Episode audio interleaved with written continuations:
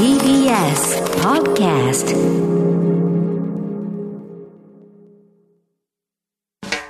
発信型ニュースプロジェクト。荻上チキ。セッション。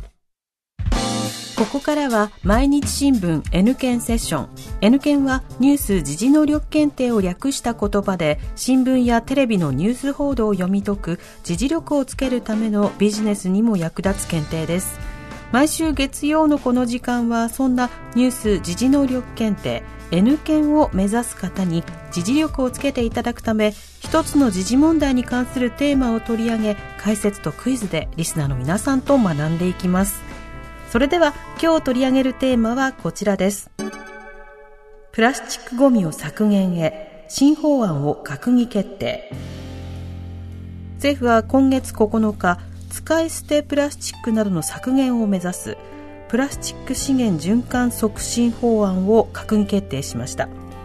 今国会に提出し来年4月の施行を目指すとしています。解説は TBS ラジオニュースデスクの中村久人さんです。久人さんよろしくお願いいたします。ます。このプラスチック資源循環促進法案、はい。主にどんな内容なんでしょうか、はい、あのこのプラスチックごみの削減というのをめぐってはすでにね去年の7月からスーパーやコンビニなどで配布されているプラスチック製のレジ袋。これを原則有料化する制度が始まってますよね。そうですね。で今回の新法案ではさらに使い捨てのプラスチック製のスプーンとかストローなどを提供する小売店や飲食店に対して、まあ、使用の削減を義務付けると。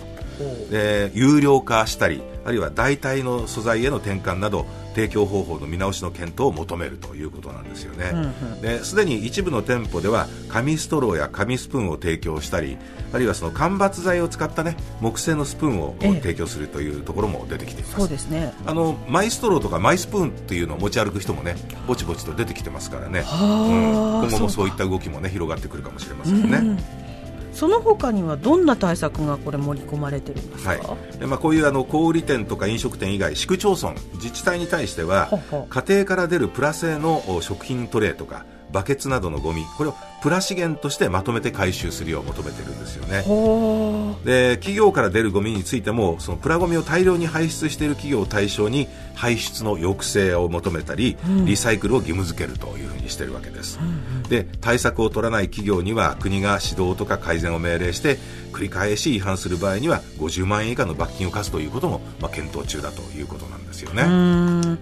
これレジ袋を有料化しましたけれどもまだまだ及ばないということなんですか？だってね、うん。国内でね1年に発生するプラゴミっていうのはおよそ900万トンって言われてるんですよね、はい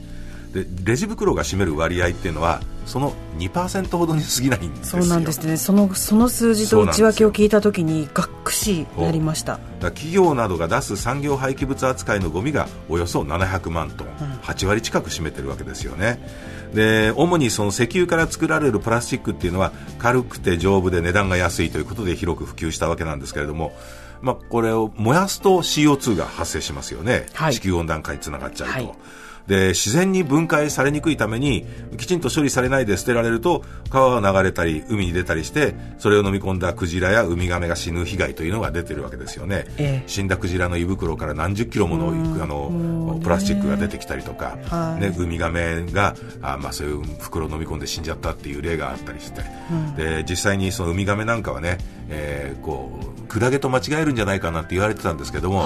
実はそのプラスチックにねが海の中を漂っているとそこに藻がついたり微生物がついたりしてプラスチックの匂いじゃなくなってあの海苔の匂いのような匂いに変わってそれが美味しいって感じて食べちゃうんじゃないかっていう研究結果が発表されたりもしてるんですよ。そうなんですね、そっか亀の側から見ると。そうそうそう。だからそういうことでそうその自分たちが捨てたものっていうのがそういう影響が出てきていると。で政府は2030年までに使い捨てプラスチックごみ25%減らすという目標を掲げてるんですね、でその達成のためには、まあ、今回の法案も含めてさまざまな対策が必要となってくると。こういうことですよね。さあそれではここでニュース時事能力問題です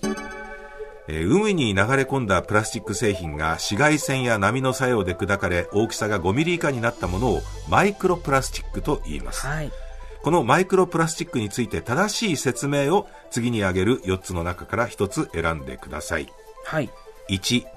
生物に取り込まれて生態系に悪影響を与えると心配されている。2今のところ人間の体には取り込まれていないことが確認されている。3日本の四大公害病の原因の一つとして知られている。4劣化した使い捨てプラスチック容器のみから発生する。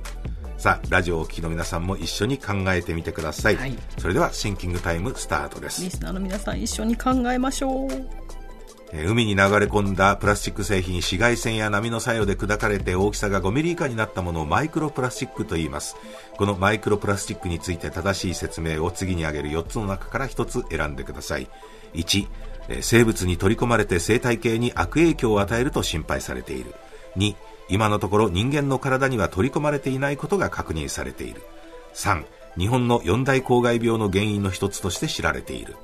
4劣化した使い捨てプラスチック容器のみから発生する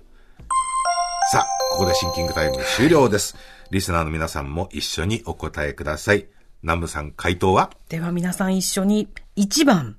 1番生物に取り込まれて生態系に悪影響を与えると心配されている。その通りですよね。後ろはみんな罰ですもんね。そうそうそうそう。マイクロプラスチック、その有害物を吸着するんですよね、うん、でそれを食べた魚だけでなくってその小魚が食べたらそれまた大きい魚が食べるわけでしょ？はい食物連鎖。そうそうそうそう。つながってますもんね。だからその他の生物にも悪影響があると懸念されているわけです、うん、当然のごとくそれを食べる人間にもということですよねで2番の今のところ人間の体には取り込まれていないことが確認されているということはもう実は確認されてるんです、うんうん、人間の便から検出されたという報告もあるんですよね、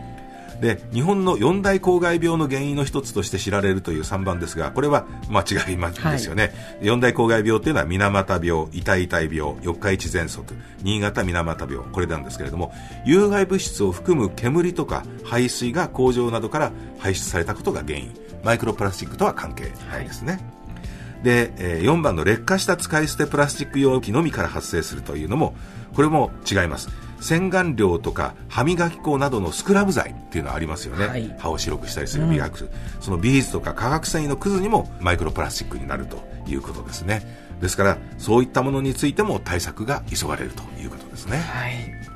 久里さんありがとうございました。来週もよろしくお願いいたします、はいさあここでプレゼントのお知らせです。ニュース学習誌ニュースがわかる4月号を20名の方にプレゼントします。おはがきの方宛先は郵便番号 107-8066TBS ラジオ荻上チキセッション。ニュースがわかる4月号プレゼントの係までです。メールの方は ss954-tbs.co.jp で受け付けています。あなたのおところお名前お電話番号をお忘れなく。ニュース時事能力検定は年4回実施しています。6月27日日曜日に実施される第53回検定の申し込みを受付中です。公式ホームページからの申し込み締め切りは5月24日月曜日です。毎日新聞 N 検セッション。今日はプラスチックごみを削減へ新法案を閣議決定をテーマに取り上げました。荻上チキ。